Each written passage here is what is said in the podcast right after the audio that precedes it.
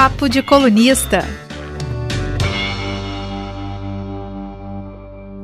Boa tarde, gente. Boa tarde a todo mundo que está entrando aos poucos aqui na, na nossa live de mais um Papo de Colunista, é, sendo transmitido pelo Facebook de A Gazeta, também pelo YouTube de A Gazeta, que, como vocês sabem, depois vai ser transformado em um podcast. O nosso formato original, inclusive, está lá disponível em todas as plataformas de áudio. Hoje estamos reunidos aqui nesse, nesta sala para, para lembrar que em 19 de outubro de 91, eu ainda era um adolescente, fazendo minha primeira comunhão, inclusive. É, eu fiz em 91. É, o Papa, o então Papa João Paulo II, esteve em Vitória, realizou uma missa gigante, né, na, onde é o local onde é hoje a Praça do Papa. Se você não sabe que a Praça do Papa é por causa disso, é por causa disso. O Papa realmente esteve na Praça do Papa. E, são, são, enfim, são 30 anos desse acontecimento tão marcante para a nossa cidade, para o nosso estado, e a gente resolveu falar um pouquinho das mudanças da Igreja Católica, até do lado social também, as mudanças que aconteceram nesses últimos 30 anos na Igreja Católica, que está vivendo uma transformação muito grande. Para falar um pouquinho sobre isso, a gente tem com a gente hoje o professor Edebrande Cavalieri, professor titular de filosofia da UFES, doutor em ciências da religião e também os colunistas da Gazeta, Leonel Ximenes. Boa tarde, boa tarde a todos, boa tarde ao professor, muito obrigado pelo convite. Boa tarde aos nossos colunistas, nossos amigos, a todos que nos assistem. Lembrando, Braz, que 91 foi um ano atípico, né? Que além da visita do Papa João Paulo II, nós tivemos a visita também do, do Príncipe Charles, da Inglaterra, e do Nelson Mandela, né, da África do Sul, de saudosa memória. Então foi um ano realmente de muita ebulição do Espírito Santo, mas nós vamos escolher aqui para falar sobre a visita do Papa, que sem dúvida foi a mais, mais marcante e a mais importante de todas. Obrigado a todos. E Letícia Gonçalves. Obrigada, Braz. Bom dia, boa tarde, boa noite aí, dependendo de que horário as pessoas estão nos assistindo. Gostei do jeito que o Braz começou. Vocês viram que ele falou: estamos aqui reunidos. É para entrar no clima, é, é, praticamente uma missa. Boa tarde, professora Delbrand, obrigada pela, pela participação. E vamos lá, vamos começar. É, obrigado, professor, mais uma vez obrigado pela, pela, por aceitar nosso convite para estar com a gente hoje. É, vamos começar aqui. Quando o Papa esteve aqui há 30 anos, o, o arcebispo era Dom Silvestre. Na sequência vieram Dom Luiz Mancini, agora Dom Dário ou Dario? Posso estar falando errado? Dario. Dario, Dario. Né? Falar, é, é, igual o Dario Pereira, eu levo tudo para futebol. Mas é, a Igreja Católica no Espírito Santo mudou muito de lá para cá. Né? O que, que você considera que houve de avanços e também de retrocessos dentro da Igreja Católica aqui no Espírito Santo? Uma vez, boa tarde, obrigado por aceitar o nosso convite. Bom, boa tarde a todos, a todas, bom dia, boa noite, né? Como a Letícia fala aí, é, acho que tão importante essa ultrapassar a dimensão do momento, entendeu? Então a gente abrange é, a todos os momentos é, do dia. É, é, um prazer muito grande estar aqui com vocês da Gazeta, figuras que eu estimo e admiro pra caramba. É, essa questão é uma questão muito interessante, Rafael, é, na verdade, o que é, mudou mesmo foi todo o conjunto da sociedade brasileira, né? E a vinda dele para a Vitória é, teve um foco bem, bem claro é, naquilo que era muito forte é, no Papa João Paulo II. Eram dois elementos chaves né, na, na, nas relações internacionais: a questão da justiça social e a questão da paz. Né? E a escolha, na época, a Igreja de Vitória, com Dom, Dom Silvestre, eh, planejou realmente uma grande celebração no aterro da Conduza, né, que hoje é a Praça do Papa, é, que era meio até meio abandonada, cheio de, de, de, mato, capim, né, e se transformou num, num, lugar, num ponto de encontro. Foi a grande celebração ali, depois... Uh, a grande celebração, grande encontro uh, no bairro São Pedro. E eu gosto de trazer a memória desse bairro e preciso fazer referência ao jornalista Milton de Almeida, que ele, eh, na década de 80, produziu um documentário chamado Lugar de Toda Pobreza. E eu comecei a dar aula é, no ensino médio fundamental, discutindo o documentário do Hamilton de Almeida, e isso me traz uma lembrança muito grande. O Papa esteve lá nesse bairro, né? Então, as mudanças é, que pelas quais é, passou a igreja é, também decorre das mudanças é, em que o país e que o mundo estava atravessando naquele momento. Então, mudanças sociais, mudanças políticas, no fundo, nós temos aí um, um oceano de mudanças e estamos até meio perdidos é, diante de tanta é, mudança, porque essas mudanças todas nos trazem também muitas inseguranças. Professor, é, eu... só, só, só, completar que é, o, o, São Pedro na época era um grande lixão, né? Era, São Pedro era, era impraticável ali. O, e o documentário do Hamilton mostrava isso. O Hamilton de Almeida, que é era o crítico de cinema de A Gazeta, né? o posto que eu ocupo agora com, com muita honra. E é um dos, dos, precursores da crítica de cinema aqui no estado também. É muito importante, a figura muito, muito presente na cultura capixaba também. Professor, eu me lembro, naquela época eu tinha 26 anos, né? Eu me lembro muito bem que se falava isso em todo o país, não era só aqui no Espírito Santo, que a visita do Papa João Paulo II também tinha um objetivo muito claro, ainda que não explícito pela Igreja Católica, que era de tentar estancar o crescimento da igreja, do, do segmento evangélico no Brasil, principalmente as igrejas é, pentecostais e neopentecostais. O João Paulo II era um papa muito carismático, tinha realmente é, muito é, carinho às massas, as pessoas tinham muito carinho por ele, e a igreja também entendia que ele poderia cumprir esse papel. Mas acontece que o que a gente viu de 30 anos para cá é o crescimento contínuo e forte da, da, das igrejas evangélicas, principalmente os segmentos neopentecostais, vamos dizer assim. O senhor acha que, é, na sua avaliação, sobre esse ponto de vista muito específico, a visita não cumpriu o seu objetivo, haja vista que os evangélicos continuam crescendo muito no Brasil? É, na verdade, o crescimento maior é, do pentecostalismo brasileiro, que seria através do neopentecostalismo, porque o primeiro pentecostalismo vem na, no início do século XX, né, com a Assembleia de Deus, né, é, chegando ao Brasil, é, na verdade, é, é, a partir né, da década de 90 que há uma explosão é, nesse trânsito religioso, né, que a gente chama de trânsito, mas que é a, o país vai deixando é, de ser católico, tá? ele vai perdendo aquela, aquela marca né, é, herdada do período colonial, na época do, do, do padroado, em que só a Igreja Católica tinha a liberdade para exercer e, e, e seu ministério. É, com a, a, proclamação da República, nós temos uma separação entre a Igreja e o Estado, mas isso também não motivou, não facilitou a, o crescimento dos evangélicos, mas a partir da década de 90 houve uma explosão. Eu diria o seguinte: é, a, por mais que a Igreja Católica quisesse estancar a saída é, dos fiéis do, da, da, da, Igreja, era praticamente impossível e não havia nenhum santo capaz de fazer tal milagre. Por quê?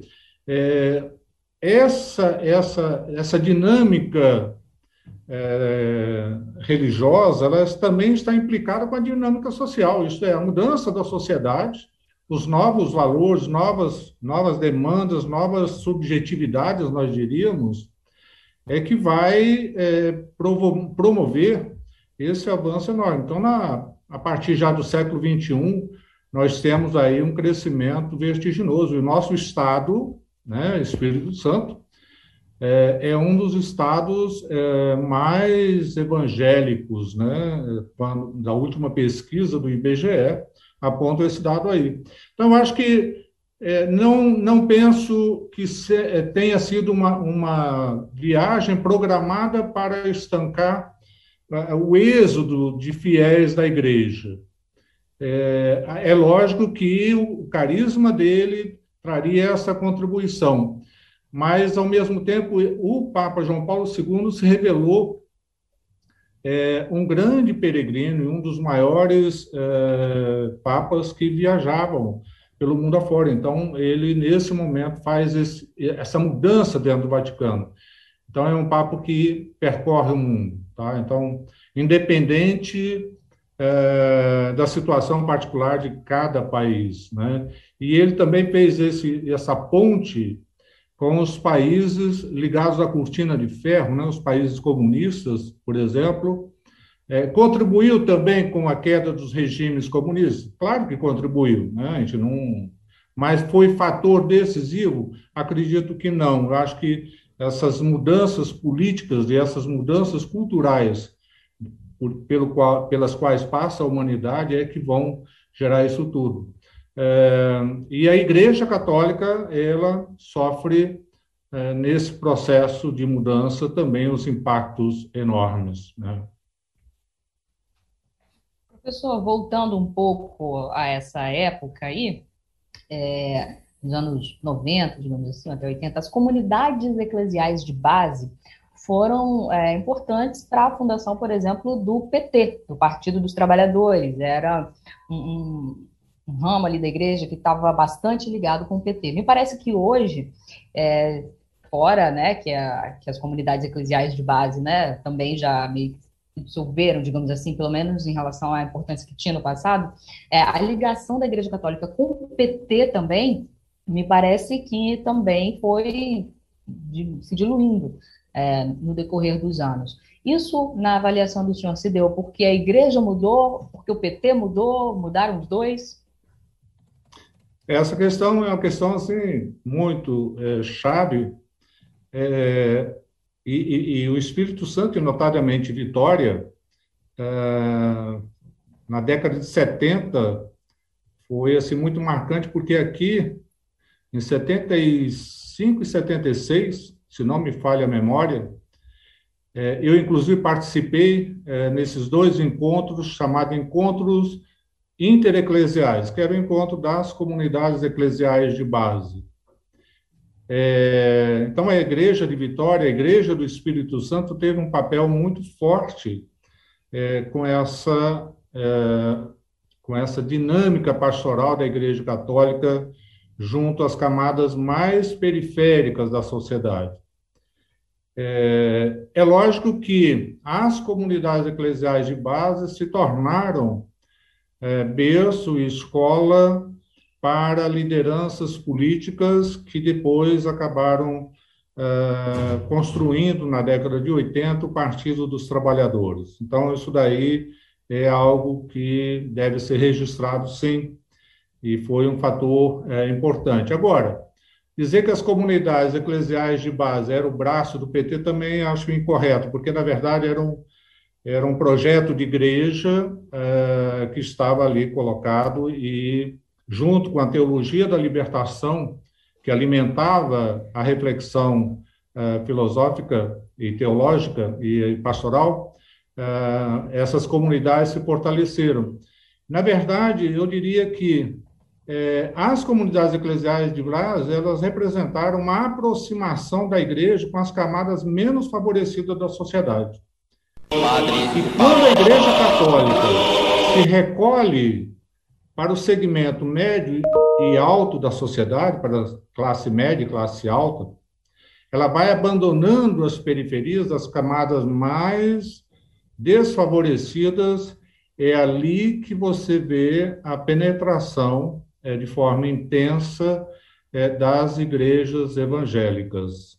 Tá? Então, se você pega aí no bairro São Pedro, na região da rodovia Serafim Derenze, é, você tem uma igreja católica, mas você tem uma centena de igrejas evangélicas que foram é, para aí. Então, é, os dados que vêm das pesquisas do IBGE mostram exatamente isso. A, a igreja das comunidades, a época das comunidades eclesiais de base foi a época em que a igreja estava mais próxima das camadas menos favorecidas. Na medida em que ela vai cedendo lugar é, é, há um conjunto de outras igrejas que vão entrando. É lógico essa, essa mudança é, na política e na, na, na, na religião é, as coisas estão ali presentes. A gente não, nunca pode imaginar que há uma isenção, a igreja está dentro da sociedade, ela se forma a partir da sociedade e ela é expressão da sociedade. Então, não há uma separação é, entre sociedade e igreja, entendeu? Então, acho que essa, essa questão é uma questão muito importante, Letícia, para a gente sempre é, observar. E hoje, a grande demanda do Papa Francisco, só fazer uma pontezinha, ele, ele faz esse, chamado para as periferias, não só periferias geográficas, mas periferias existenciais, entendeu? Então, é, daí até um movimento contra o Papa Francisco por causa desse chamado, isto é, chamando a igreja para um, um, um trabalho, uma presença mais efetiva nas periferias geográficas e existenciais. Professor, é, movimentos conservadores, dito conservadores, como a renovação carismática católica, tem influência na igreja da América Latina e particularmente do Brasil. Aquela mística da transformação social e política que foi levada por muitos anos por padres, bispos e fiéis, está se perdendo? A Igreja Católica no Brasil e na América Latina desistiu de construir o reino dos céus aqui na Terra?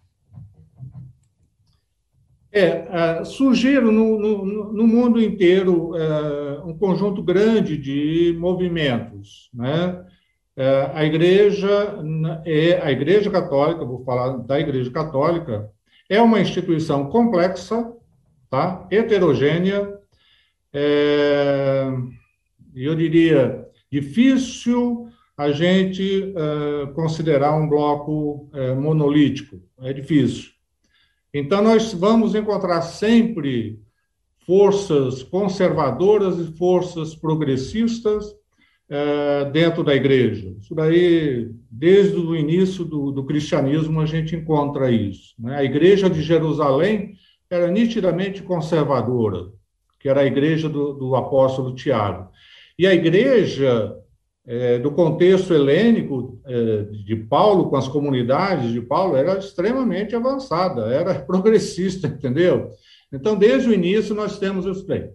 Então, a, a, os movimentos dentro da igreja tiveram a, ah, um papel grande no sentido da mudança da própria dinâmica, do próprio peso institucional. No Concílio Vaticano II, considerado um dos eventos mais progressistas da Igreja é, Católica, isto é, o momento em que se define que há uma necessidade de estabelecer um diálogo e uma conversa com o mundo é, contemporâneo, as forças conservadoras elas praticamente acabaram ficando recuadas, tá?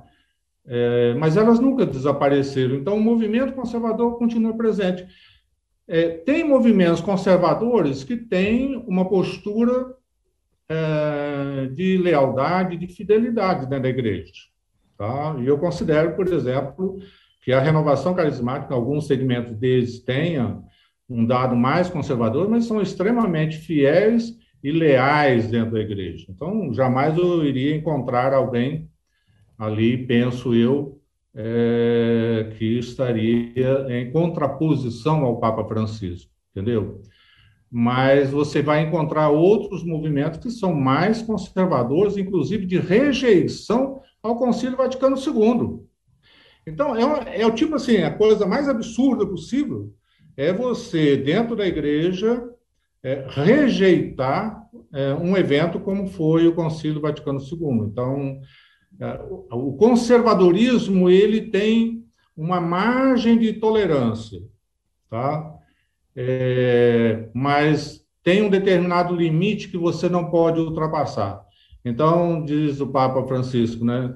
O Concílio Vaticano II é para ser seguido, não é para ser rejeitado, não é para ser jogado fora. Entendeu? Então, acho que ainda nós estamos é, em tempos da implementação de muitas coisas do Concílio Vaticano II. Eu não tenho dúvida. O senhor, você me permite uma complementação sobre essa? Sim, claro. É, o senhor cita aí uma, um grupo que não aceita o Conselho Vaticano II, ainda tem um grupo ainda mais radical, chamado Sede Vacantista, que considera todos os papas do concílio para cá ilegítimos, que usurparam o trono de Pedro. Quer dizer, nem a autoridade papal eles chegam a reconhecer. E esse movimento também existe na Igreja Católica no Brasil, em vários lugares do mundo. A gente vê a heterogeneidade que tem a Igreja Católica, né? Impressionante isso, né? É, eu, ia, eu ia perguntar para o professor Leonel, até acabou que já respondeu também. Eu queria justamente saber se tem nomes, né? Se esses grupos mais conservadores, esses mais conservadores que a renovação carismática, se tem um nome também, né? Como tem a, os carismáticos, se eles são organizados, digamos assim, numa estrutura dentro da igreja. Não, existem outros movimentos mais conservadores, entendeu? Então, é, que já desde a época do, do, do Vaticano já estavam presentes. É, teve um grupo de bispos e cardeais que, durante o concílio, rejeitou é, o concílio, rejeitou o documento do concílio, e aí a grande liderança do cardeal Lefebvre, muito conhecido nos meios uh, religiosos, entendeu? E ali formou um grupo forte de resistência ao Vaticano II. Mas é, eu costumo dizer o seguinte: a, o, o fato de se ter grupos religiosos, movimentos, etc., conservadores, eu acho que é possível uma convivência entre conservadores e progressistas sem maiores desastres dentro da igreja. O grande problema, eu vejo, na verdade, vejo dois problemas é, é, nessa questão. É, é o movimento é, de radicalismo, tá? de rejeição, e aí não tem mais o que fazer. É como se você estivesse fora da igreja, você não segue. E o movimento do uso político tá? É, dessa questão, entendeu? Então, Uh, o que trouxe maior impacto uh, no conjunto religioso e da Igreja Católica, etc., foi a formação uh, de uma, uma verdadeira campanha que a gente conhece como direita cristã, que nasceu nos Estados Unidos. E, e é essa, essa aliança, ou esse movimento, é um, um movimento extremamente é, perigoso para as instituições, não só instituições religiosas, como também as instituições políticas. E quando você junta religião com política, você cria é, um barril de pólvora. Tá? Então, é aconselhável né, essa separação e essa distinção. Então, é, agora, temos sim, claro, grupos ultraconservadores, de extrema direita, tá? É, aí o grau de, de fidelidade vai até um determinado limite. Fora isso, a Igreja Católica é bastante tolerante sobre isso, mas tem um limite que não é mais possível uh, ser aceito. É, mudando um pouco o rumo, puxando um pouco mais para o meu lado também, a gente tem. Não é, não, é novidade, não é bem a novidade, na verdade. Eu estava fazendo as pesquisas aqui, o, a gente tem o, o, fenômeno dos padres cantores desde a década de 60, 70, com o padre Zezinho, ele já gravava, já, já produzia esse tipo de, de, de, de arte de, com a palavra, né, arte religiosa. E, mas essa é, é uma tentativa da Igreja Católica de alcançar um novo público que estava meio perdido para um mercado evangélico de música que é gigante, onde circula roda, onde roda muito dinheiro, muitos artistas saem de lá direto para o mainstream mesmo. É, é uma tentativa da, da Igreja Católica de, de deixar um, um pouco mais pop? É, há, há, diversas formas de você é, se aproximar do povo, se aproximar dos jovens, etc. É, como você citou muito bem, a existência de padres cantores é, desde a época do Padre Zezinho, mas antes dele mesmo, é, se tinha muito, tá? É, então, é uma coisa salutar. Acho que a religião, ela, ou a doutrina, seja lá qual for, ela pode ser utilizada das mais diversas formas né, de aproximação da sociedade. O professor congelou a imagem aqui, né? Você tem. Ah, tá, Jesus vida professor, é uma forma de você atrair. Deu, deu uma congelada na sua imagem aqui, desculpa. Você estava falando ah, tá. das diferentes formas aqui, né? De... É, há, há, há, diferentes formas né, de contato. Né? Então, a música, é, que a gente chama, né, ficou mais conhecido como a música gospel, né? ela se tornou, sim, um, um campo é, de aproximação. Então, a, a, presença dos padres cantores em si é uma coisa extremamente importante, louvável. Tem alguns que são bons artistas mesmo, entendeu? Tem voz boa, tem afinação, sabem compor, etc. Então, é, a, a, a grande, o grande problema que eu vejo, e isso é válido para todo mundo, entendeu?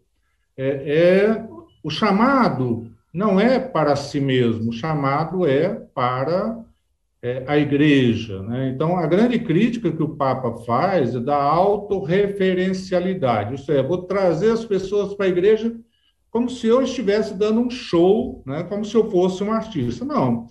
O padre que é cantor, ele não é um artista como é, os artistas que estão é, no mercado, entendeu? O mercado religioso não é um mercado é, para esse, esse. Então, essa mistura é que complica às vezes, tá? Mas eu vejo é, um trabalho assim extremamente significativo, importante. Vejo, por exemplo, todo o trabalho do Padre Zezinho, meu Deus do céu, desde jovem, que eu, o meu violãozinho cantava é, e reunia os jovens, entendeu? Com as músicas. Eu acho, sim, um campo, a arte, em geral, é um campo muito legal. O cuidado não, não é sobre o espetáculo, né? É sobre a, a, a palavra é, mesmo, né? É, é. Isto é, quem vai para um show de um padre, por exemplo, ou de um pastor, é, vai em busca de, não de um, do artista como você busca, né? Mas em busca de um de uma de uma vamos dizer, de um alimento né, espiritual para a própria vida, para a própria alma.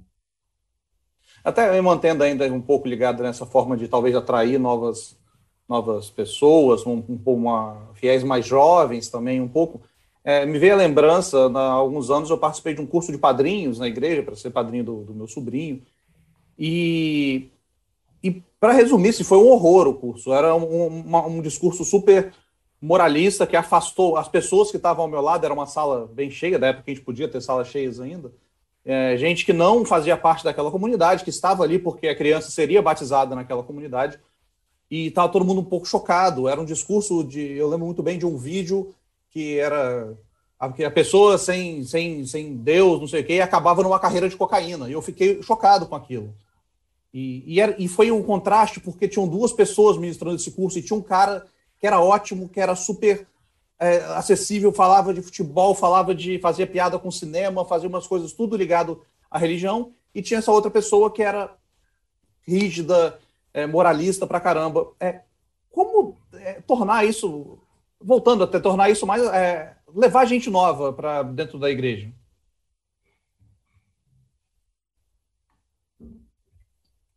Acho que ficou congelada a imagem um segundo. Parou um pouquinho aqui. A pergunta, na verdade, é como levar a gente nova para dentro da igreja. Quais práticas a igreja precisa é, ter para atrair, atrair novos fiéis, de, de uma mais novos, de, diferentes dos que já estão lá? É, eu acho que esse cuidado, cada pessoa que se coloca diante é, de um público que busca determinados elementos, determinados alimentos né, da religião, da igreja, é necessário determinados cuidados, né? Acho sim, há alguns exageros que em vez de atrair, né, afasta, né?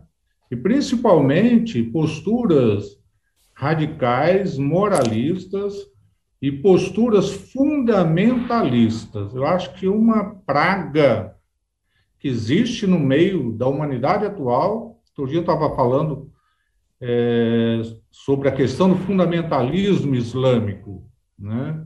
Na verdade, nós estamos vendo no mundo inteiro esses grupos radicais é, fundamentalistas, dizer, tanto em relação ao livro sagrado, quanto em relação à doutrina. E essa compreensão equivocada, é, muitas vezes, que descamba no moralismo, vai afastar é, muitas pessoas. Eu acho que a postura que falta, falta muitas vezes e que levou muita gente a sair da igreja, tá? É a postura do acolhimento, é a postura da misericórdia. Eu tive o prazer de participar como vice-presidente do Sínodo Arquidiocesano, junto com Dom Luiz Mancilha, e um dos pontos e o, o, o sínodo, ele tem como tarefa primeira é ouvir a população. Né? E nosso objetivo era ouvir, inclusive de maneira científica, através de pesquisa, sobre né, por que, que as pessoas saíram da igreja. Né? Por que, que eles foram ouvindo essas pessoas, a maior parte, grande parte delas, alegam sempre isso. Eu não me sentia acolhida, eu me sentia rechaçado, eu me sentia, é, em suma, não, não, não em paz nesse momento. Então, é, essas posturas radicais, moralistas, etc., condenatórias, né? É, eu gosto muito da, da, da expressão do, do, Papa Francisco, né? Quem sou eu para condenar, né? É, o, o, Caetano Veloso tem uma, uma fala, que, numa entrevista que falava sobre é, a força do, do, evangélica, né, das religiões neopentecostais no, no país. E, e, como o senhor falou, né, daqui até a Serafim de eu estudei na FAESA quando era em São Pedro, por exemplo. O caminho ali, a gente via muito isso. O Caetano fala que tipo, quem sou eu para condenar a pessoa que está numa igreja que não, ninguém sabe o nome dela, não sabe quem ela é, e de repente ela entra em uma igreja onde ela, ela é, é, reconhecida, é acolhida, onde passam a orar pelos, problem, pelos problemas que ela tem tido, passa a entender a situação, o que está acontecendo na sua casa. Não tem, é difícil você condenar uma, uma prática assim, né? Então, a, eu acho que esse é, casa bem com o que o Papa falou também. É, e entre as grandes mudanças da sociedade é, que vem da década de 90, é, grande parte é, estão aí é, situados no, na questão da subjetividade, na questão da sexualidade, na questão do matrimônio, tá? Então, é, na questão ecológica, mas não traz muitos problemas, mas também surge nesse momento, na questão da participação da mulher na igreja, é, é muito é, desafiador, entendeu? E na participação dos leigos na igreja. É muito interessante, né? Então, nós temos ali um conjunto de demandas que a igreja católica, no caso, vou falar pela Igreja Católica, é, tem aí na agenda para ser discutido, entendeu? E não adianta adiar, não. Quanto mais se adia determinadas questões e se acha que posturas radicais, moralistas, fundamentalistas vão resolver, não vão resolver. A sociedade contemporânea ela é, requer um diálogo das instituições religiosas é, com as ciências, com os resultados da ciência, com a sociedade, com a cultura em geral. Então, é, é, é uma tendência atual, é complexo, eu entendo, tá? mas tem que ter coragem. É, alguns críticos da igreja falam que, às vezes, a igreja ela é tímida, ela tem medo e falta coragem, falta ousadia para discutir. Quem está colocando é, a cara a tapa, chamando para o debate inúmeras vezes nesses temas, é o Papa Francisco. Tá? Então, daí também um movimento que se contrapõe a ele, entendeu? Dá para se entender. E, e os jornalistas é, exercem um papel muito importante. E daí o meu, meu aceite imediato quando o Leonel me chamou, porque a, a imprensa ela, ela vai instigando, ela vai investigando, ela vai questionando e vai colocando para as pessoas, para a igreja, para né, o mundo, né, as grandes questões que estão vindo aí. A, a, a imprensa ela é uma reflexão, é uma né, da própria sociedade como um todo, né? Então isso é muito importante. Eu acho que a gente tem que ter uma, a maior atenção, a maior acolhida e o maior atendimento a todas as demandas é, que nascem é, dos mais diversos meios né, de comunicação. Só, só um comentário aqui que o Braz mencionou o Caetano Veloso, né, que comentou numa entrevista a respeito das religiões pentecostais, não pentecostais, enfim, né, segmentos não, cristãos não católicos. É, dois dos três filhos do Caetano são da Igreja Universal e são músicos também, até participaram com ele de uma live na pandemia, o que mostra que, né, Caetano não é da Igreja Universal, acho que está um pouco católico, mas é, é, essa, as denominações religiosas cristãs que não a católica estão aí, estão nas famílias, né, estão representados também, não tem nenhum problema com isso. Eu só vou comentar, Letícia, né, nessa fala sua, é, durante a realização do sino da Arquidiocesana, eu estive, e vou localizar aqui na, na Praia do Canto, na paróquia Santa Rita. Só não vou citar o nome da pessoa, porque aí pega mal, né? não tem jeito. Mas aí, conversando com a comunidade a respeito né, das questões é, de maior demanda, aí uma, uma, uma mulher ela pediu a palavra, falou, professor, imagina eu Imagina o senhor vivendo numa família onde eu tenho um filho que não quer nada com nada. Eu não sei se é ateu, se é à toa, o que, que ele é, mas tá aí. O outro filho é da Assembleia de Deus. O outro filho é espírita. E meu marido, eu não sei o que ele faz. E eu sou assídua na igreja. Se eu não tiver dentro de casa um espírito de diálogo, um espírito de acolhimento, um espírito de compreensão, a minha família vai, vai, vai embora. Eu acabo tudo. Então, a questão ecumênica que às vezes a gente fala, e aí entra o problema da intolerância, né? É, está situada dentro das próprias famílias, entendeu? A liberdade com que as pessoas né, hoje se colocam na sociedade não é a liberdade de 30 anos atrás, entendeu? Então, liberdade hoje é muito forte, e aí são os desafios para a religião, e não adianta você impor dentro de casa, não. Pai e mãe não têm autoridade para impor, e então essa história do Caetano é uma história é, verídica, e você pode encontrar né, essas realidades bem, bem fortes por aí. Professor, numa reflexão anterior, o senhor falou o seguinte, eh, usou algumas palavras que são chave para poder entrar na minha pergunta: coragem, ousadia, sexualidade e Papa Francisco. É, vamos falar um pouco sobre pedofilia, que remete a isso tudo. É, a igreja, agora com o Papa Francisco, parece que está reagindo e agindo com mais firmeza contra aqueles que praticam a pedofilia e outros abusos sexuais na igreja, né? Mas eu pergunto, é a minha dúvida, essa reação não veio um pouquinho tarde demais, considerando-se as milhares de vítimas de predadores sexuais no seio da igreja em todos esses anos? Eu quero lembrar, professor, que tem uma matéria aqui do jornal O País da Espanha, tem uma comissão independente na, Fran na França, que está, a bem dizer, que a própria igreja criou essa comissão, uma comissão independente, mas a igreja deu liberdade, está subsidiando é, ações que a igreja está tomando em relação a isso é, nos últimos 70 anos, foram 216 mil pessoas vítimas de pedofilia no seio da igreja. Quer dizer, esse é um processo já antigo, 70 anos, não são 70 dias, né? E muitas vezes com conivência de autoridades eclesiásticas, da própria autoridade da igreja. E o Papa Francisco parece que está, felizmente, querendo romper com isso, né? Essa chaga, essa mancha, essa ferida que tem na igreja. Você não acha que esse movimento está é, até meio tarde, isso deveria ter sido feito muito antes, e com muitos papas, bispos, cardeais, foram, de certa forma, coniventes com, com, com essa doença que está na Igreja Católica? É tarde, sim, claro.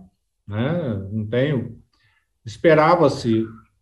A, a expectativa das pessoas, né? uma expectativa psicológica, é de que, na medida que não se conhece, é, o escândalo vai ser menor.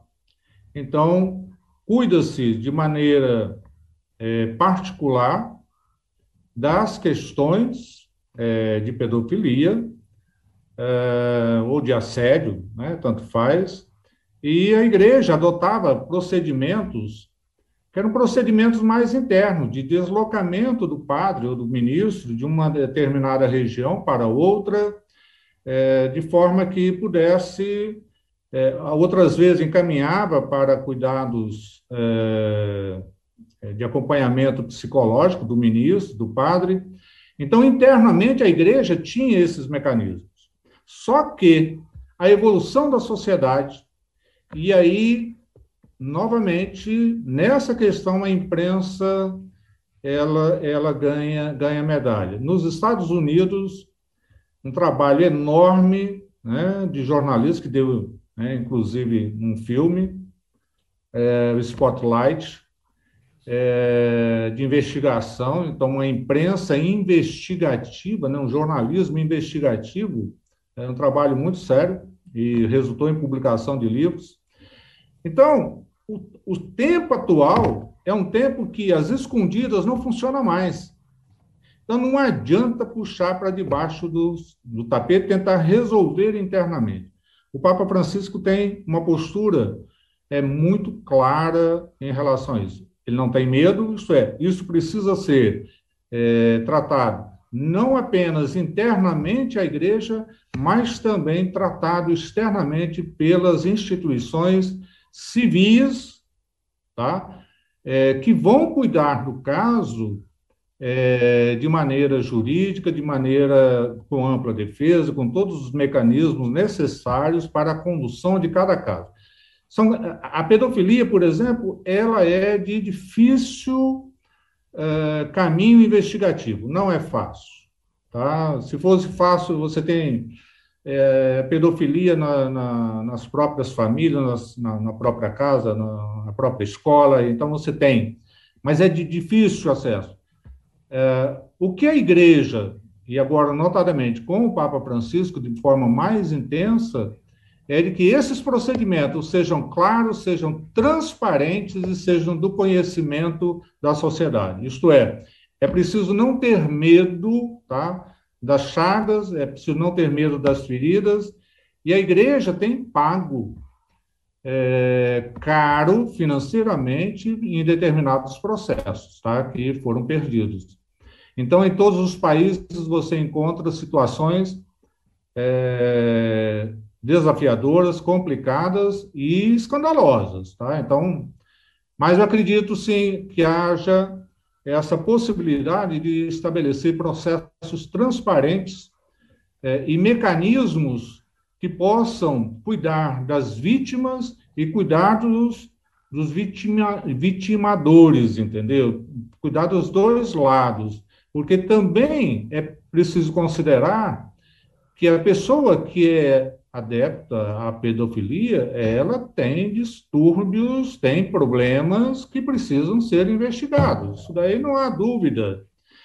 É, dizem alguns estudiosos que a questão da pedofilia ela é a ponta do iceberg é, de uma questão muito maior que é a questão da sexualidade, entendeu? Então há uma dificuldade da igreja em discutir abertamente, sem medo, sem suspeição, né, as questões da sexualidade. Em suma, me, se você me permite, é, você claro. para a sexualidade, isso acho que já me remete à próxima pergunta, que é complementar que eu fiz agora, em relação à formação do, dos ministros ordenados, dos padres, né? Esse fenômeno da pedofilia e outros abusos sexuais, de repente não há, é, está por trás disso um problema sério de formação dos padres e ministros ordenados da igreja? Quer dizer, os seminários estão dando conta da formação integral dos sacerdotes, inclusive nesse aspecto da sua, relação, da sua sexualidade, da sua relação com o próximo.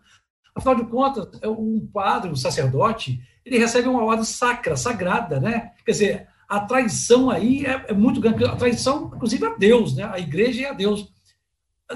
No seminário, não deveria já haver mecanismos que pudesse o formador da igreja já identificar alguns desvios da personalidade dessas pessoas que querem ser ministros ordenados? Olha, que existe mecanismos de acompanhamento, existe, tá? Então, tem acompanhamento psicológico, tem acompanhamento espiritual, tem acompanhamento moral também. Acredito eu que esses acompanhamentos ainda são insuficientes, tá? Porque é, cada pessoa, ela tem é, condições, muitas vezes, de simular determinadas realidades, né? determinados desejos. Então, a questão do desejo é uma questão de, tão complexa, né? Então, a, a psicanálise aí, Freud, Lacan e etc., é, vão tratar da questão do desejo como uma questão muito profunda e complexa. Então, as pessoas, cada um de nós, tem mecanismos é, de autodefesa, de, de simulação, e de forma que o tempo de seminário, que é longo, tá? se torna, acaba, se torna quase insuficiente para se detectar determinados problemas que vão explodir lá fora. Acho sim que há mecanismo lá. Tá? Isso daí eu acompanhei, já fui seminarista também. É, fui seminarista durante 13 anos, então não foram dois anos, não. Então, é, tenho, tenho uma longa estrada aí. Existe mecanismo, sim. Agora, é, acho que ainda são insuficientes. Tá? Eu acho que há necessidade, às vezes, de, na dúvida, não ultrapassar. Isso é, na dúvida, não se ordena. Se há qualquer indicativo de dúvida, tá? não deve ser ordenado ministro ninguém. Entendeu? É, essa é a minha posição pessoal, decorrente da minha experiência mesmo. Então, eu é, tinha dúvidas se eu é, teria condições de conduzir a vida celibatária. Tá? E eu cheguei à conclusão, depois de 13 anos, que eu não tinha condição. E aí, falei, estou saindo.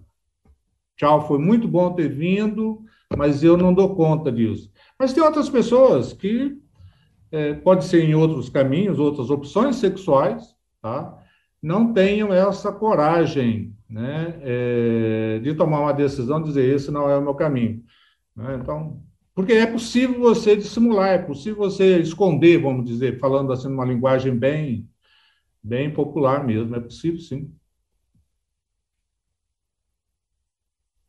Professor, nós falamos, né, o senhor mesmo mencionou por diversas vezes aqui na nossa conversa o Papa Francisco, é, políticas que ele tenta implementar na igreja. Até a gente viu um pouco isso no filme Dois Papas, que está na Netflix, entrando aqui um pouco na seara do Brás, mas vi o filme, gostei bastante. É, claro, não é um documentário, né? Mas o filme mostra, não sei se ouviu, mas mostra é, que o Papa Francisco e o antecessor dele, o Bento XVI, têm perfis muito diferentes. E o Papa Francisco ascendeu ao papado em 2013 e a na avaliação do senhor se é esse estilo diferente do Papa Francisco, apesar de, de haver aí alguns grupos que se opõem a ele dentro da igreja, se ele conseguiu até agora imprimir uma mudança eloquente, evidente, dentro da igreja católica, se esse estilo dele, que difere do, do Bento XVI, é, se reflete na igreja ou se é uma coisa mesmo pessoal, né? Se só está centrada ali na figura dele. Essa questão é muito interessante, porque remete ao primeiro documento que ele lançou, que é a Gaudium.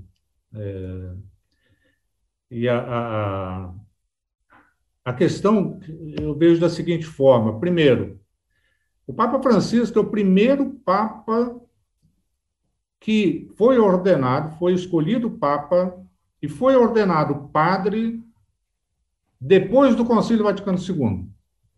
Portanto, ele é um Papa que vem né, das reformas e dos movimentos de transformação decorrentes do Concílio Vaticano II. Então, a primeira consideração a ser feita é essa.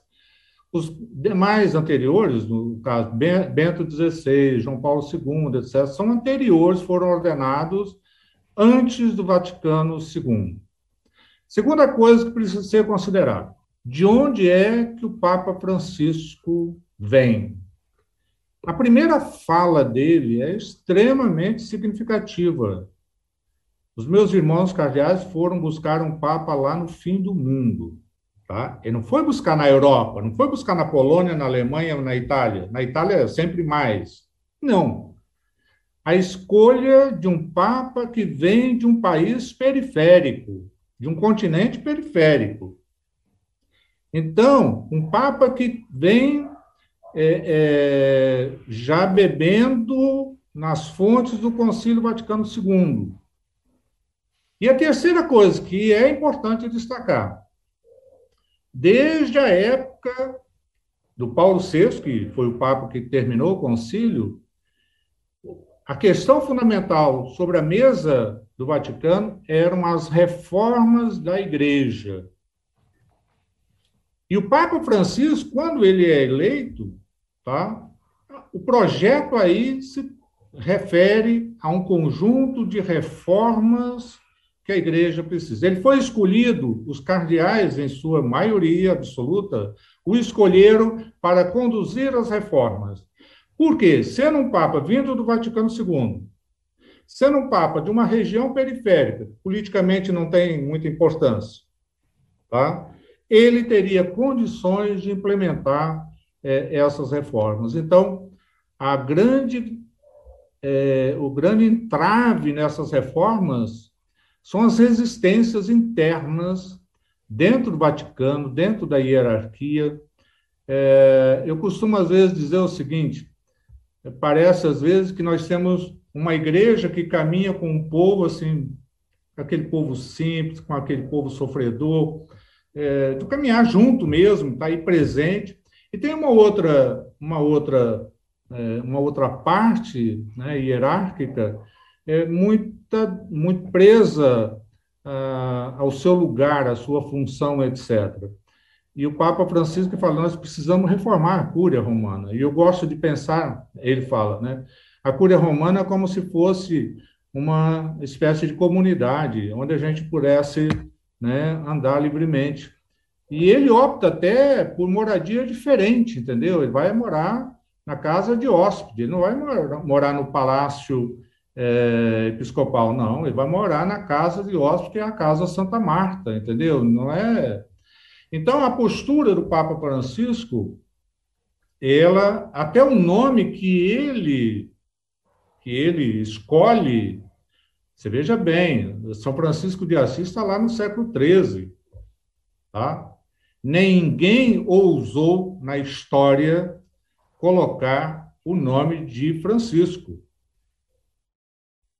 O nome de Francisco de Assis é um nome emblemático na, igreja, de opções radicais, tá? É, e foram determinantes e marcantes na história da igreja.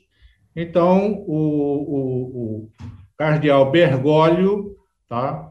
Ele, é, na decisão imediata, escolhe o nome de Francisco. Então, a escolha também do nome de Francisco é expressão desse projeto né, de uma é, transformação cada vez mais profunda, cada vez mais radical, é, de uma igreja que ele chama de igreja em saída.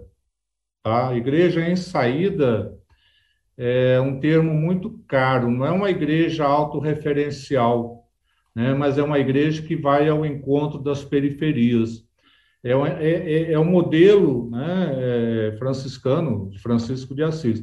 Então, é, é, e aí todo o movimento em direção às questões ecológicas, por exemplo, isso daí é, é bem claro é, nesse pontificado. Então, você tem uma, um conjunto de reformas internas da Cúria e, e repete, né, deve repercutir em todas as instâncias da Igreja.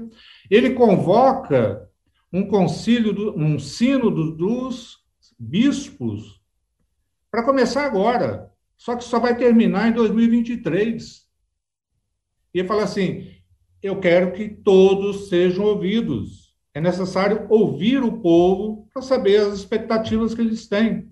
Então, é, alguns, algum, algumas matérias já é, foram registradas que é a maior consulta que a Igreja Católica está fazendo é, à população né, de seus fiéis, entendeu? Três anos é, de caminhada sinodal. Então, é, esse novo modo de trabalhar é, do Papa Francisco ele tem incomodado é, tantos segmentos da ala é, política quanto segmento da ala institucional, religiosa, mais conservadora, mais zelosa pelos seus lugares.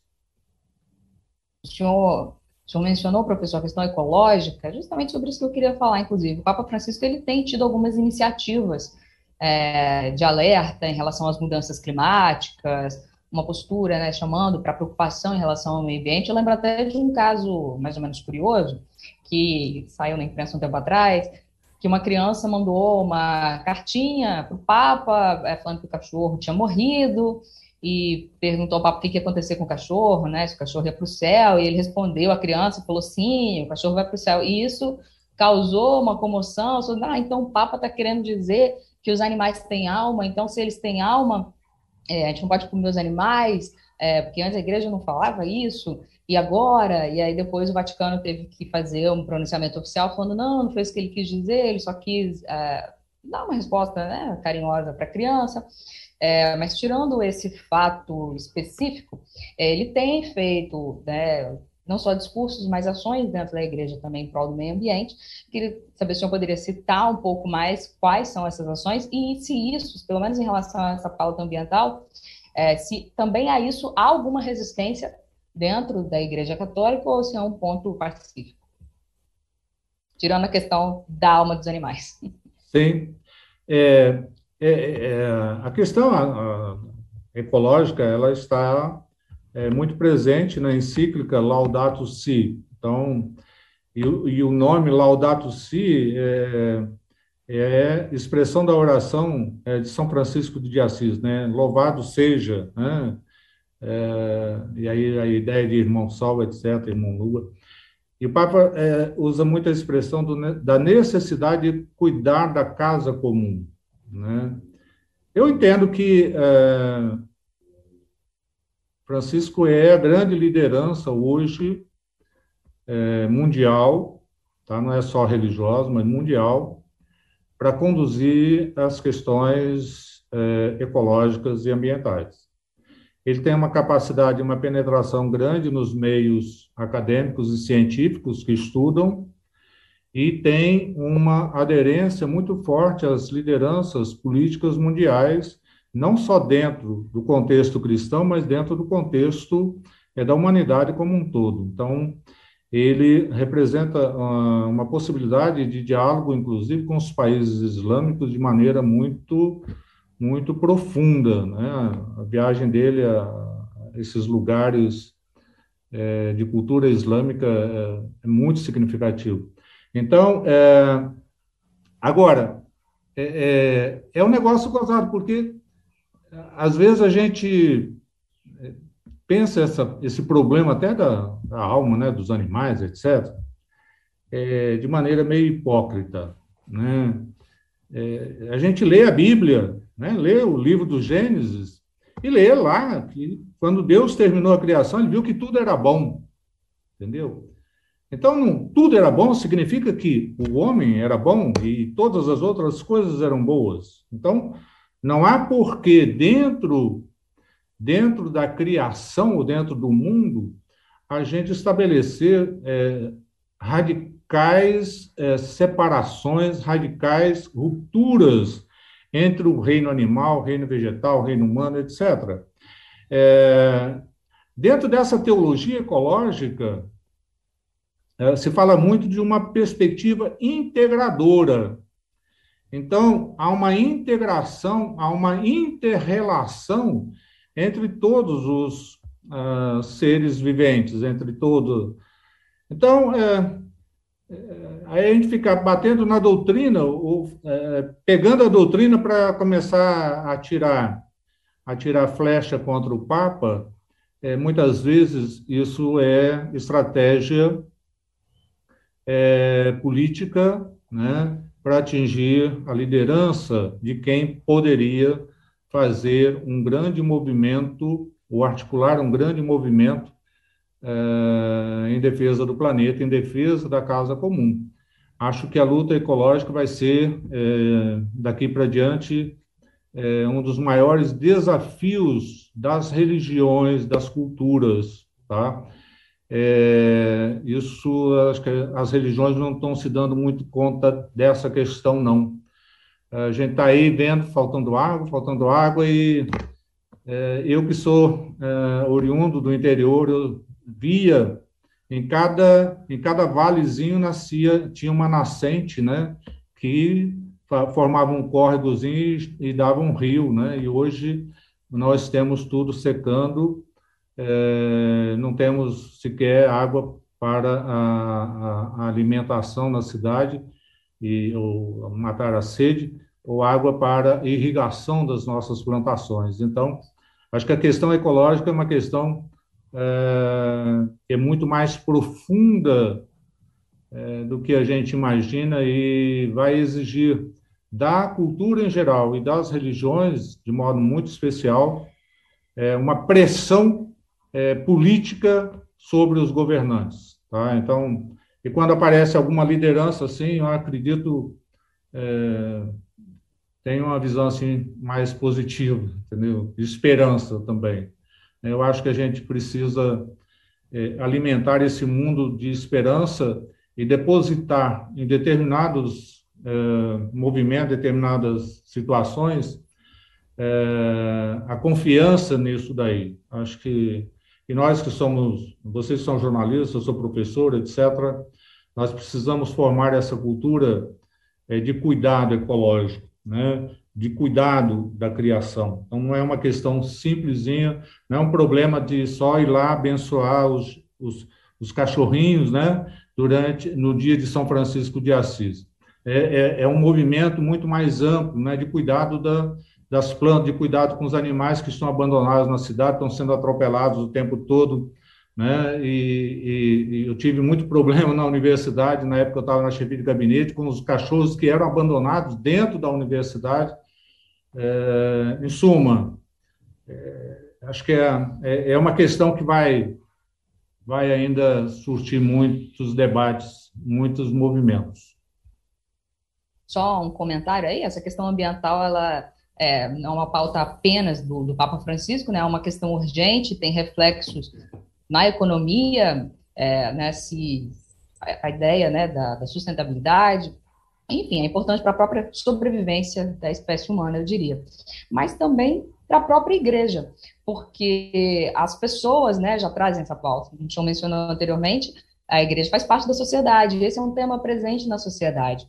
E talvez, é, se a igreja, seja ela qual for, se virar as costas para esse tema, vai, vai ser mais um, um, um movimento de afastamento de algumas demandas da sociedade. Eu falo até por experiência própria, quando eu era criança, fui, frequentei a catequese, fiz a mesma pergunta que essa criança fez aí para o Papa Francisco, eu perguntei se os animais iam para o céu, e eles me falaram assim, até de forma rude, tipo, não, cara que não. Eu fiquei chateadíssima, chateadíssima. Dali para diante, assim, assim não tá tudo bem, eu era criança, mas enfim, isso me marcou, e eu lembro disso até hoje. Se o Papa tivesse mandado a carta para mim, as coisas, é, eu teria, né, visto a igreja com mais simpatia. Só um comentário. É, eu acho que isso daí é interessante. Se você perguntar, toda criança que tem um cachorrinho, um gatinho, entendeu? Ela vai dizer, não, eu quero ir para o céu com o meu cachorrinho. Quero que vá com, comigo também, entendeu? Então, é uma questão de sensibilidade. Não é uma questão dogmática, não é uma questão doutrinária. Eu acho que a gente tem que criar uma sensibilidade ecológica para além da doutrina, para além da pregação, para além do dogma, sabe? Essa sensibilidade, ela não nos vai levar para o inferno, para o céu, não. É, se, se a gente falar de cachorrinho que tem alma, etc., isso daí não, Deus não vai olhar para isso, não, entendeu? Ele vai olhar é como nós estamos cuidando da criação. Tá entendendo? É, se esse cuidado está sendo mantido, tá? Eu sempre questiono o seguinte: o cuidado que eu tenho com esse cachorrinho que tem na minha casa tem que ser equivalente também ao cuidado com o resto da criação, é, com as plantas, com os rios, com os peixes.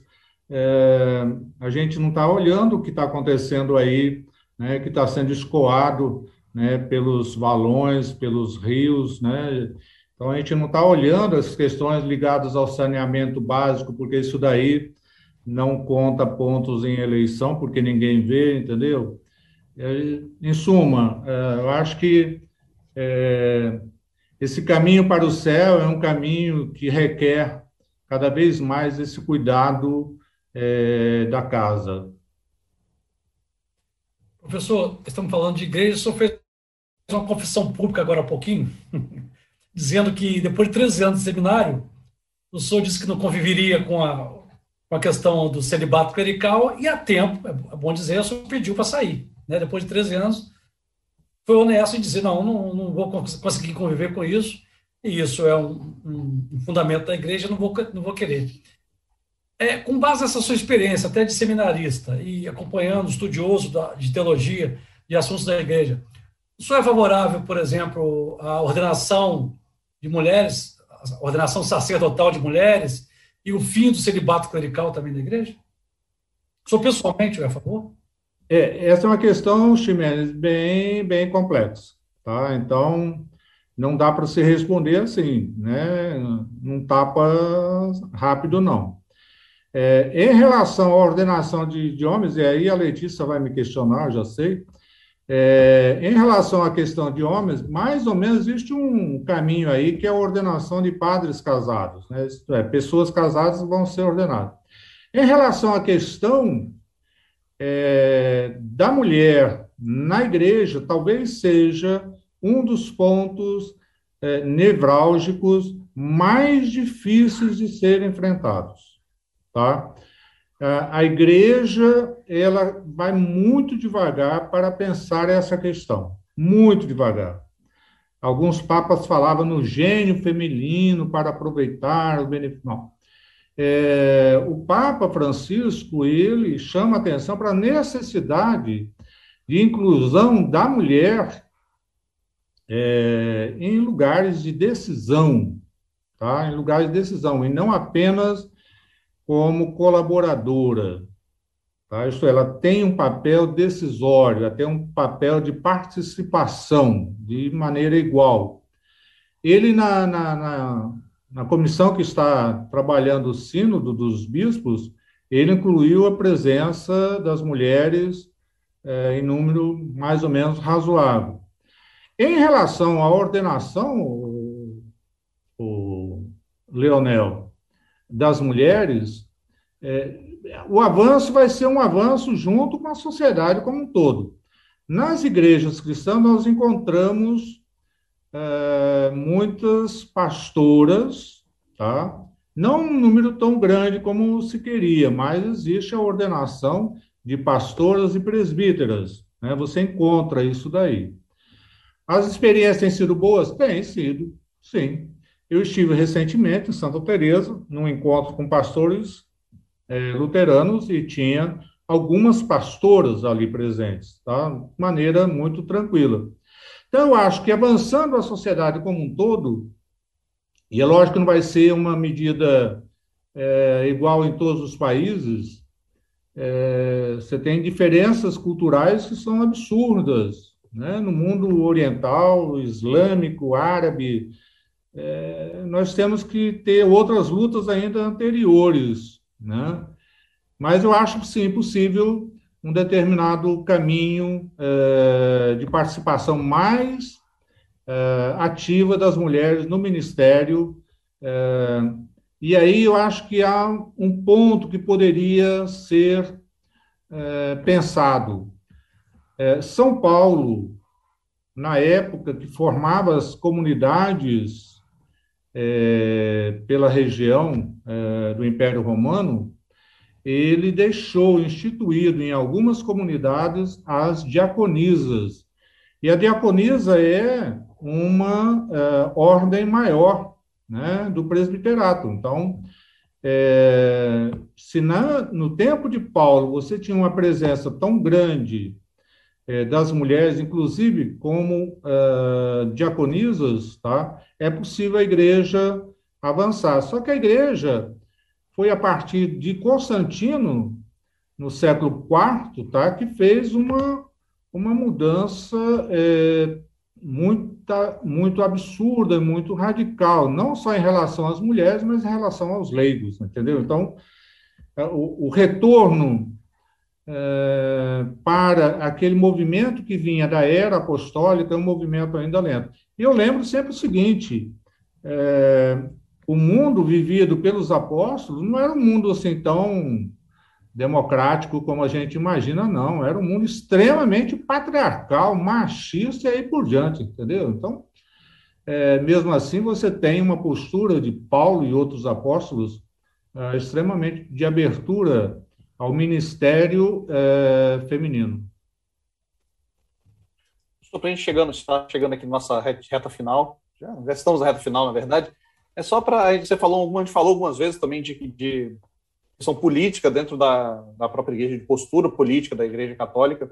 A, a CNBB que tem feito várias críticas ao governo do presidente Jair Bolsonaro, né, e recentemente, é, a gente até falou, tem vários movimentos dentro da própria igreja, mas como você acha que deve acabar sendo, né, até um exercício de futurologia, aqui, uma previsão, é, o comportamento da, da Igreja Católica nas eleições do ano que vem? Olha, a tendência da Igreja Católica é uma tendência colegiada. É, esse é um princípio que foi consagrado no Concílio Vaticano II. Então, a CNBB ela é expressão dessa dinâmica colegiada. E, e na dinâmica colegiada, você tem as discussões, você tem as votações, você tem as posições. A, pos, a posição não é de um bispo em particular, mas é de um bispo é, de, que expressa uma colegialidade. Então, eu vejo é, cada vez mais forte, sim, a posição da, da CNBB. Ela é ciosa desde a época, a época da ditadura, eu lembro isso muito, muito fácil mesmo que haja algum bispo ou padre, mas principalmente bispo, que é, é, rompa, isso daí é possível sim, mas a dinâmica é, instituída da igreja é uma dinâmica colegiada. E por isso criar, foram criadas as conferências episcopais. E o Papa Francisco tem chamado muita atenção para essa dinâmica aí, tanto a sinodalidade, quanto, que é o caminhar junto, quanto a colegialidade. É, professor, para finalizar, então, é, o Braz lembrou aí que a CNBB tem feito críticas ao governo Bolsonaro, é, não necessariamente citando não, mas é, críticas à, política do governo Bolsonaro, mas mesmo assim, é, existe ainda na Igreja Católica tanto padres, por exemplo, tanto membros do clero, quanto leigos, né, fiéis da igreja, que apoiam, sim, bandeiras do governo Bolsonaro, bandeiras emblemáticas, inclusive, como armamento da população. É, então, está havendo talvez uma, uma falta de sintonia entre a cúpula da igreja e, e o restante, né, de padres e leigos? É, a, a condução de, dessas questões uh, normalmente não é fácil, não. A igreja não é é, um, um, organismo em que um, um estabelece uma, uma, diretriz e todo mundo vai. Isso daí não, não, ocorre, ela é expressão da sociedade. Eu acho que é, essas posições majoritárias da igreja, a gente sempre deve é, frisar e, e expressar. É, na nossa história particular aqui do Estado do Espírito Santo, é, nós tivemos, por exemplo, foi citado aí o Dom, Dom Silvestre, na década de 90, tá? 80 e 90. Nossa, mãe, a, as homilias de Dom Silvestre na festa da Penha repercutiam é, semanas né, a, a posterior, em função das críticas que ele estabelecia a determinadas condições é, políticos sociais da época. Entendeu? Então, essa prática da CNBB de manifestar posições é uma prática da igreja, isto é, a igreja ela sempre vai se posicionar, tá? E vai estabelecer uma posição é, de instituição, uma posição institucional. Agora, que alguém, que todos os bispos vão ter, estar de acordo? Claro que não, tá? Mas vai ser uma postura, uma posição preferencialmente de consenso, tá? ou da maioria. Então, há uma tendência é, da igreja assumir um papel uh, posicionamento religioso, porque ela está dentro da sociedade, e, ao mesmo tempo, um papel de orientação é, na prática política. A, a igreja ela tem é, consigo um, um, um referencial é, doutrinário muito forte chamado Doutrina Social da Igreja, e tem um capítulo especial sobre essa relação entre igreja e política e o que os religiosos, que os católicos fiéis devem fazer é, na, na, na, vida pública. Então, é nessa direção aí que ela, ela se fia, entendeu? Então, agora, o, grande problema é o uso é, político particular de uma autoridade religiosa, tá? É, em benefício é, do poder, tá? Então, é essa proximidade entre ah, o poder político e a dimensão religiosa é um grande desafio e um entrave na convivência democrática dos dias atuais, porque aí você mistura elementos que deveriam ser distintos. A gente lembrar, a gente até era a última pergunta, já até meio encerrou aqui, só para lembrar que no último dia 12 de outubro de, de Nossa Senhora Aparecida, o, o Bolsonaro foi a, a Aparecida, né, ao Santuário de Aparecida, e teve, foi aplaudido, foi vaiado, e teve uma, um, uma fala muito forte do, do Orlando é, Brandes, que é arcebispo de Aparecida, que se tornou um alvo de ataque de apoiadores do, do presidente depois. Inclusive, um deputado de São Paulo, Frederico Dávila, do PSL, chamou do Orlando, e, do Orlando e a CNBB de o, o Papa Francisco de vagabundos.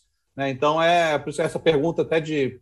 Às vezes a gente acha que não, não estão tão ligadas as coisas, mas é, estão diretamente ligadas, sim. Mas é, queria agradecer a mas até esticamos pra caramba aqui o papo, que estava bom, é ruim de, de encerrar. Mas é, queria agradecer ao, ao professor Debrande Cavalieri e aos colegas Donald Mendes, Letícia, e também a você que está nos acompanhando aqui no YouTube, no Facebook da Gazeta. Lembrando que esse vídeo vai ficar disponível aqui no YouTube, vai ficar disponível aqui no Facebook, vai virar um, um, um podcast também, se preferir ouvir de, de outra forma. Realmente agradeço, professor. Se quiser deixar uma palavra, o espaço é seu. Eu agradeço imensamente a, a Gazeta, a Rede Gazeta, e a vocês aí, né, companheiros aí nessa, nessa conversa, nesse bate-papo, né, nessa reunião, é, mesmo virtual. Seria interessante se estivéssemos perto, né, um de frente para o outro. É, eu acho que a gente vai, a gente vai sentir saudade né, do corpo a corpo, de olho no olho, entendeu?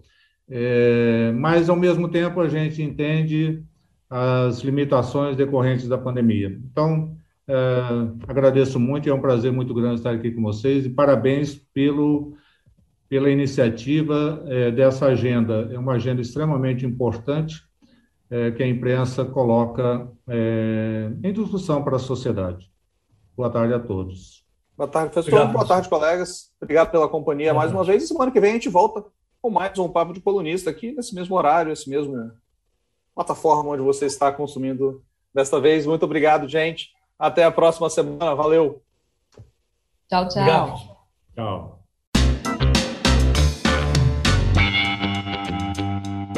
Na próxima semana tem mais Papo de Colunista em agazeta.com.br nas principais plataformas digitais. Trabalhos técnicos Farley Silva. Sonoplastia Leandro Mouro. Edição Geraldo Campos Júnior. Direção geral Elaine Silva.